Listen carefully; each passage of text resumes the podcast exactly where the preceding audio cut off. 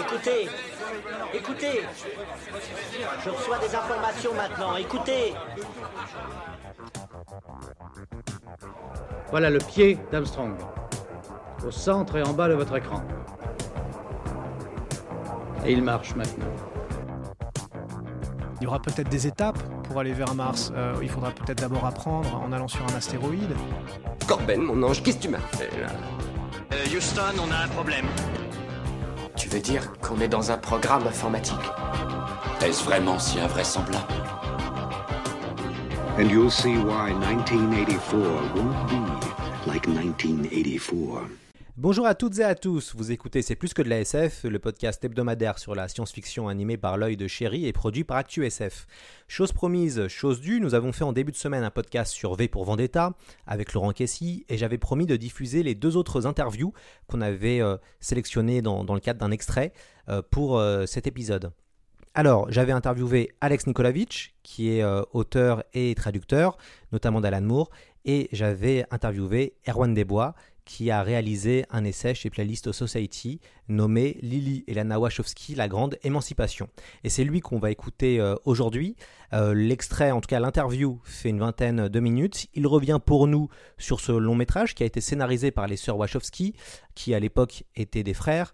Euh, les sœurs Wachowski, ce sont celles qui ont fait Matrix, Cloud Atlas, Speed Racer. Donc il revient sur euh, ce film qui a été euh, réalisé en 2006 par James McTeigne et avec qui on, retrouve Hugo Weaving et Nathalie Portman. Voilà, bonne écoute. V pour Vendetta, donc qui n'est pas un film réalisé par les Wachowski, qui est mais quasi, c'est tout comme puisqu'elles l'ont écrit, elles l'ont produit, elles sont occupées des scènes d'action et elles ont le director's cut, elles ont juste laissé la réalisation à James McTeigne. C'est un film qui pour moi est pas leur, le, mon préféré d'elle, loin de là, je trouve euh, qui est euh, assez inégal, qui a des défauts, des problèmes, et c'est qui est très intéressant maintenant à revoir euh, a posteriori, un peu comme Matrix Révolution, les deux ont été faits quasiment à la suite l'un de l'autre. Parce que c'est vraiment des films de, de, transition où on sent le, que c'est les films qui sont juste avant leur passage dans la partie la plus sincère et pure et absolue de leur œuvre, qui va être avec Speed Racer, avec Claude Atlas, où il n'y aura plus aucune limite à l'expression de leurs thèmes, de leurs aspirations, du message qu'elles veulent porter. Et donc, c'est des films qui en soi, du coup, sont pas sont imparfaits vraiment au sens au sens premier du terme mais qui s'inscrivent vraiment dans leur cheminement voilà je pense que la, suite de ce qu'elles ont fait ne pourrait pas avoir eu lieu sans ces, films où on sent derrière les derrière les carcans derrière les codes derrière les stéréotypes les archétypes plutôt pour pas utiliser un terme négatif déjà des, des aspirations profondes à, à, renverser non seulement la société mais aussi le, le cinéma à apporter autre chose quoi. Mmh.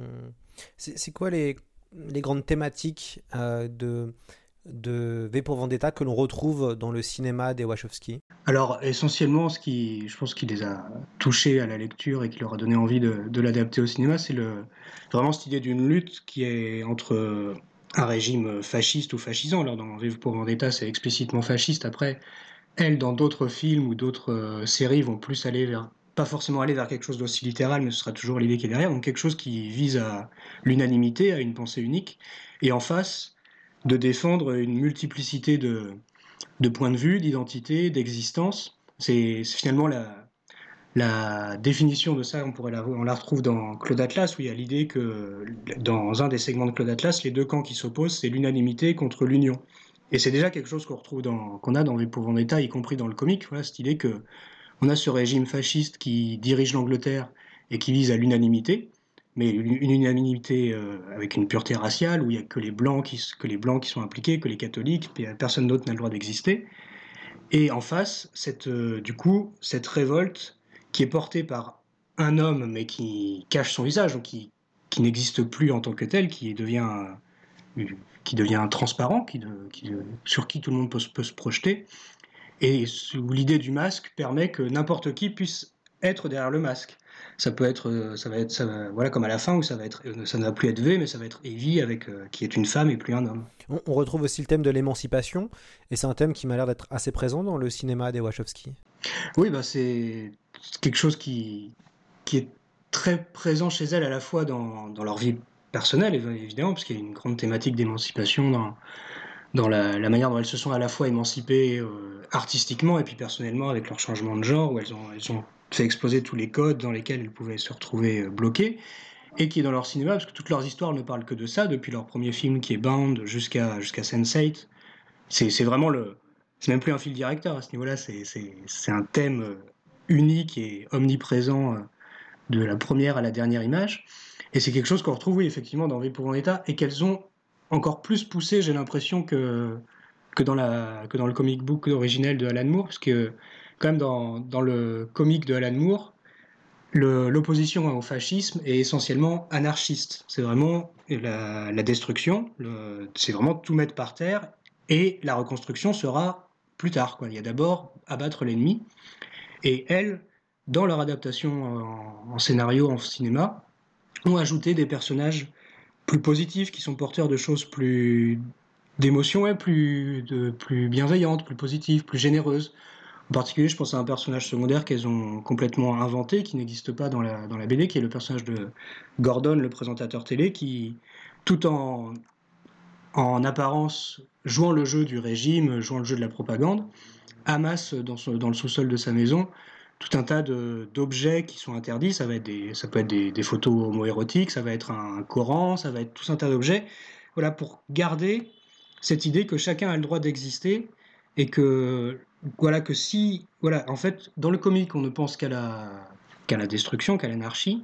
Dans le film, l'idée, ça va être de, d'essayer d'ouvrir une piste déjà de reconstruction qui va passer voilà, par l'émancipation, par le droit de chacun à exister, à exister en tant que tel, sans, sans être contraint, sans être euh, humilié, en, ayant le droit à sa personnalité. J'ai eu soudain l'impression que tous les événements étaient liés. Nous suivons tous le même chemin. Est-ce que nous sommes prêts? Un seul verdict. La vengeance. comment s'est passée l'écriture du, du scénario? Alors en fait, ça a été en, en deux temps. C'est-à-dire que c'est un scénario qu'elles ont écrit euh, dans les années 90. Les, les, les Wachowski ont commencé en fait. Euh, D'abord, leur premier mode d'expression artistique, c'était les, les comic books dans les années 80. Et ensuite, à partir des années 90, ils ont commencé à écrire des scénarios pour euh, qu'elles sont mises à envoyer à Hollywood, à vendre. Et donc, il y a des scénarios qui ont été faits. Il y en a un autre qui n'a pas été fait à ce moment-là, qui était V pour Vendetta, qu'elles ont ensuite réussi à faire financé par leur producteur pour Matrix qui était Joel Silver. Et donc ce scénario, ils l'ont retravaillé pendant la post-production de Matrix 2 et 3. Sauf qu'à ce moment-là, c'est pour ça que c'est la seule raison pour laquelle elles l'ont pas réalisé elles-mêmes, c'est qu'à ce moment-là, elles étaient, j'imagine, complètement exténuées par le fait d'avoir mené ces, deux films l'un à la suite de l'autre. Et donc elles, se sont mises légèrement en retrait une fois le scénario prêt. En plus, à ce moment-là, forcément, après la trilogie Matrix, c'était un peu le dernier moment dans leur carrière où elles avaient euh, toutes les portes ouvertes à Hollywood pour faire passer n'importe quel projet avec n'importe quel budget, où ensuite ça a été beaucoup plus compliqué pour elles, même si elles ont continué à, pouvoir faire des choses, bien sûr. Et donc elles ont réussi à faire exister cette, euh, cette adaptation de V pour Vendetta à ce moment-là, tout en la déléguant, on va dire, en quelque sorte, à à un très proche collaborateur, puisque James McTeague, James McTeague travaillait, sur elle, travaillait avec elle sur Matrix et ensuite a continué à travailler avec elle sur Sense8 entre autres. Et puis on retrouve au moins un comédien. Alors on retrouve des comédiens euh, qui après ponctueront l'œuvre des Wachowski, mais on en retrouve un particulièrement qui est Hugo Weaving, qui est l'agent Smith dans Matrix et qui est le personnage qui joue V.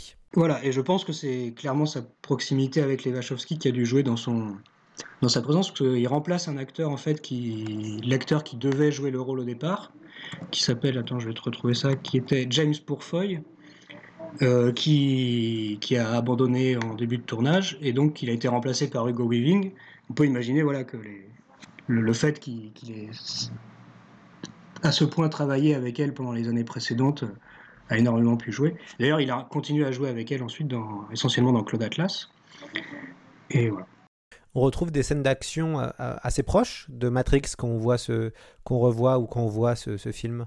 Euh, oui, tout à fait. Bah, il y a vraiment une, on sent vraiment que le film est, très, euh, c'est presque un, une espèce de, comment on pourrait dire, de post-scriptum ou de, d'ajout à, à, la trilogie Matrix, mais dans un autre univers plus, plus réaliste, plus, plus proche, mais il y a vraiment, oui, beaucoup de, beaucoup de connexions qui existent au niveau, au niveau thématique, au niveau de mise en scène. Voilà, on, sent, on sent une patte, on sent une, une touche euh, dans la, manière de faire des grandes scènes de foule, d'aller, puis de faire. Euh, c'est vrai qu'il y a une, de faire, oui, des, des grands, de, de, vraiment exprimer la, la, révolution, de, de, lui donner euh, un sens complet quoi, à travers les scènes d'action, d'utiliser le cinéma comme le médium qui va permettre de porter à l'écran des, des gestes politiques, des gestes forts. Crois-moi, je ne te veux aucun mal. Qui êtes-vous? Qui? Qui n'est autre que la forme qui résulte de la fonction de qu'est-ce que Et ce que je suis, c'est un homme sous un masque. Ça, je vois. De toute évidence. Je ne mets pas en doute ton sens de l'observation. Je ne fais que mettre en exergue le paradoxe qui est de demander à un homme masqué qui il est. Oh, d'accord. Mais en cette nuit des plus favorables, daigne me permettre, à défaut d'un banal sobriquet, de te présenter les caractéristiques de ce dramatis persona. Voilà Vois en moi l'image d'un humble vétéran de vaudeville, distribué vicieusement dans les rôles de victime et de vilain par les vicissitudes de la vie. Ce visage, plus qu'un vil vernis de vanité, est un vestige de la vox populi aujourd'hui vacante, évanouie. Cependant, cette vaillante visite d'une vexation passée se retrouve vivifiée et a fait vœu de vaincre cette vénale et virulente vermine vantant le vice et versant dans la vicieusement violente et vorace violation de la volition.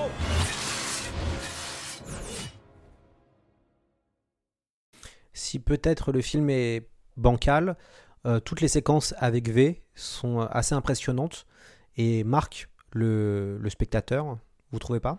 Euh, Bah oui, de toute façon c'est une figure extrêmement charismatique. D'ailleurs, enfin c'est pas pour rien que le personnage est devenu, à la suite du film, est devenu le, le symbole du mouvement euh, Anonymous avec le masque qui est, un masque qui, est, existait réellement, qui fait partie du folklore anglais que Alan Moore a, récupéré. Le personnage de, que ce soit le personnage de Guy Fawkes ou tout, toute l'histoire qui va autour sur la conspiration des poudres, sur la volonté de, de détruire Westminster.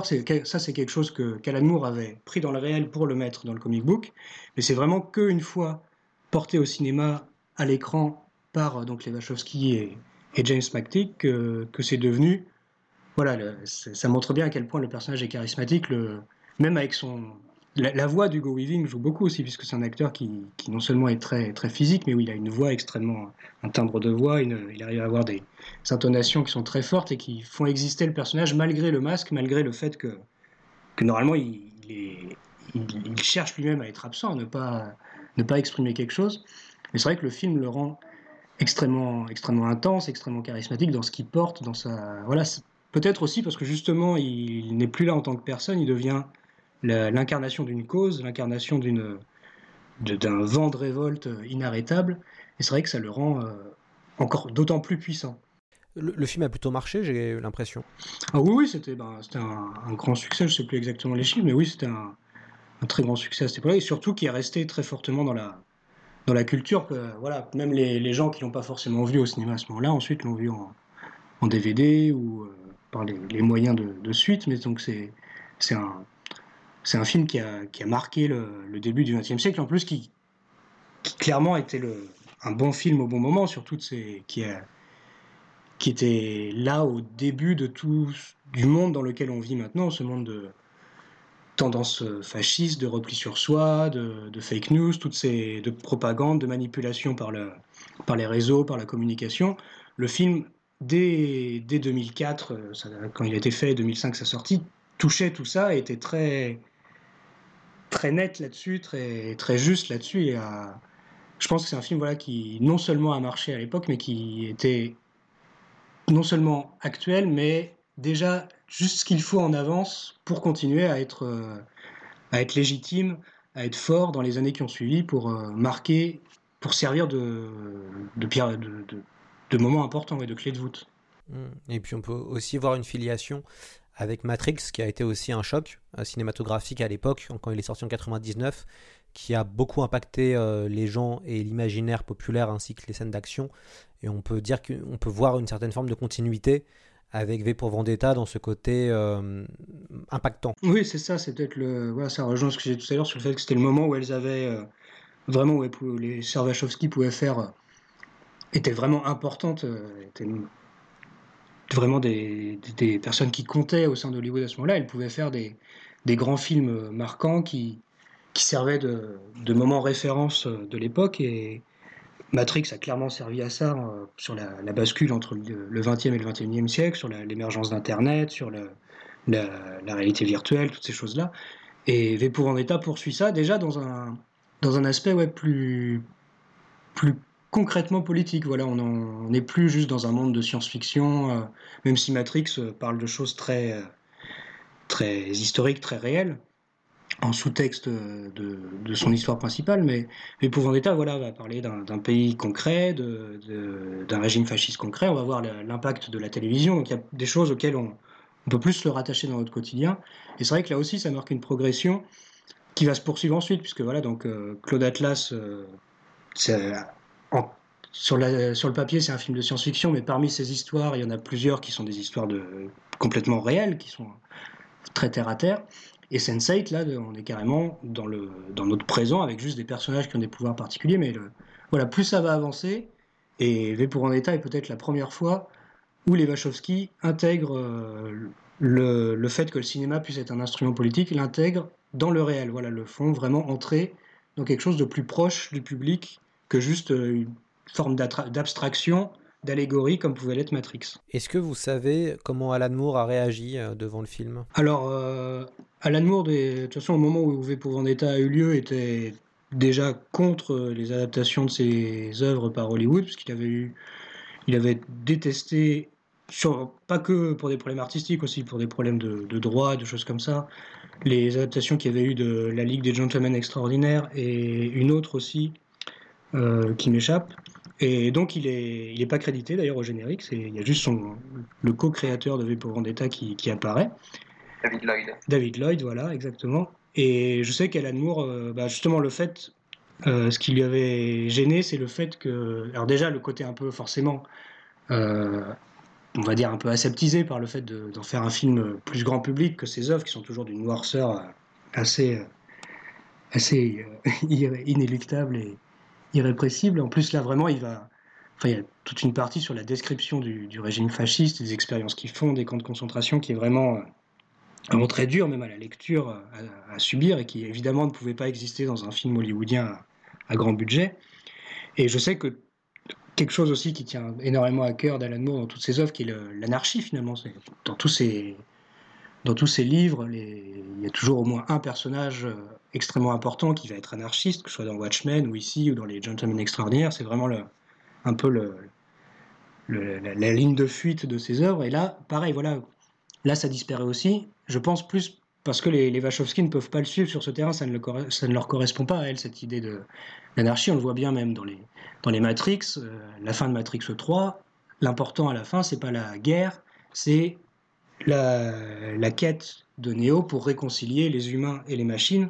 Donc il y a cette idée chez les Wachowski d'essayer de sortir des conflits par le haut, alors que chez Alan Moore, on va en sortir par la destruction totale, en fait, par le, par le feu. Quoi. Voilà, c'est la, fin de ces histoires, c'est toujours le, feu, tout, le feu qui, nettoie tout.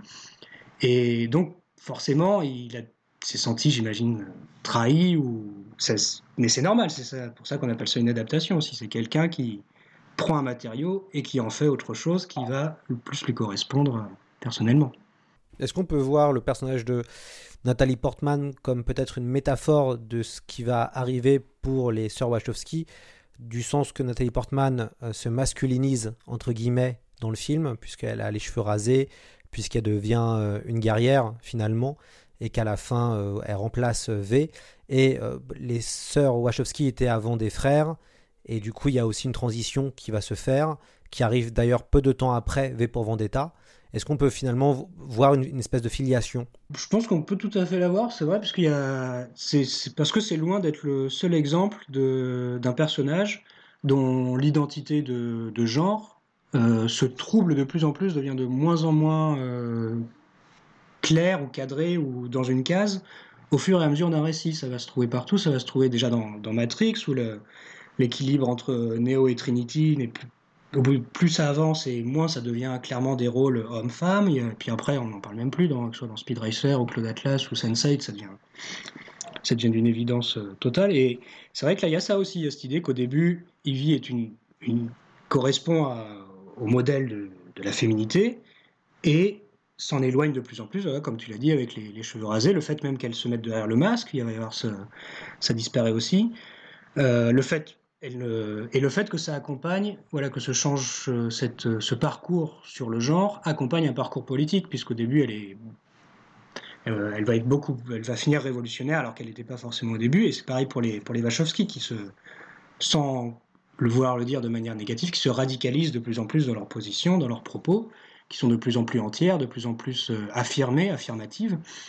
Et oui, tout à fait, le parcours du personnage au fil du film peut tout à fait être vu comme un- une représentation du parcours des Wachowski au cours de leur carrière, mais comme et c'est quelque chose qu'on trouve dans quasiment tous leurs films. quoi. Parce que même si on peut substituer la matraque à la conversation, les mots conserveront toujours leur pouvoir. Les mots sont le support de la compréhension et pour ceux qui les écouteront, l'énonciation de la vérité. Et la vérité, c'est que quelque chose va très mal dans ce pays, n'est-ce pas? Et puis, il y a un côté, en tout cas, il y a un clin d'œil euh, assez sympathique pour les cinéphiles. Euh, les Wachowski ont choisi comme tyran de cet univers John Hurt. Et euh, John Hurt a aussi marqué les esprits pour avoir adapté le héros de 1984. Et la dystopie qu'on nous présente est quand même fait très fortement penser à 1984. Donc il y a aussi un petit clin d'œil à la science-fiction et un classique de la SF. Exactement, et qui peut aussi être vu de manière, euh, si, on, si on tire le fil un peu, de manière très, euh, très tragique, très, euh, très déçue, très de, enfin ouais, très, parce que ce que ça peut être, si on va au bout de l'idée, ce que ça peut être, c'est que ce héros de 1984, il aurait pu survivre et devenir lui-même un tyran à son tour, comme si personne n'était à l'abri de pouvoir devenir la pire personne possible. Quoi. Il y a, je pense qu'on le fait qu'elle l'ait choisi, qu'elle l'ait pris au casting, ça, peut aussi inviter à avoir ce genre d'idée, à se dire attention que même quelqu'un qui a incarné la figure de la lutte contre le fascisme et de l'oppression peut à son tour devenir quelqu'un comme ça. Il faut que, que, que chacun doit faire, euh, doit faire attention à ce qu'il est, à ses actes, à, rester fidèle à lui-même pour ne pas se retrouver au service de ce qu'il il a pu combattre par le passé. C'était Erwan Desbois, l'auteur de Lily et Lana Wachowski, La Grande Émancipation, un essai que vous pouvez retrouver chez Playlist Society. J'espère que l'interview vous a plu et on se retrouve euh, samedi prochain avec Alex Nikolavitch qui lui racontera les coulisses de la traduction de V pour Vendetta.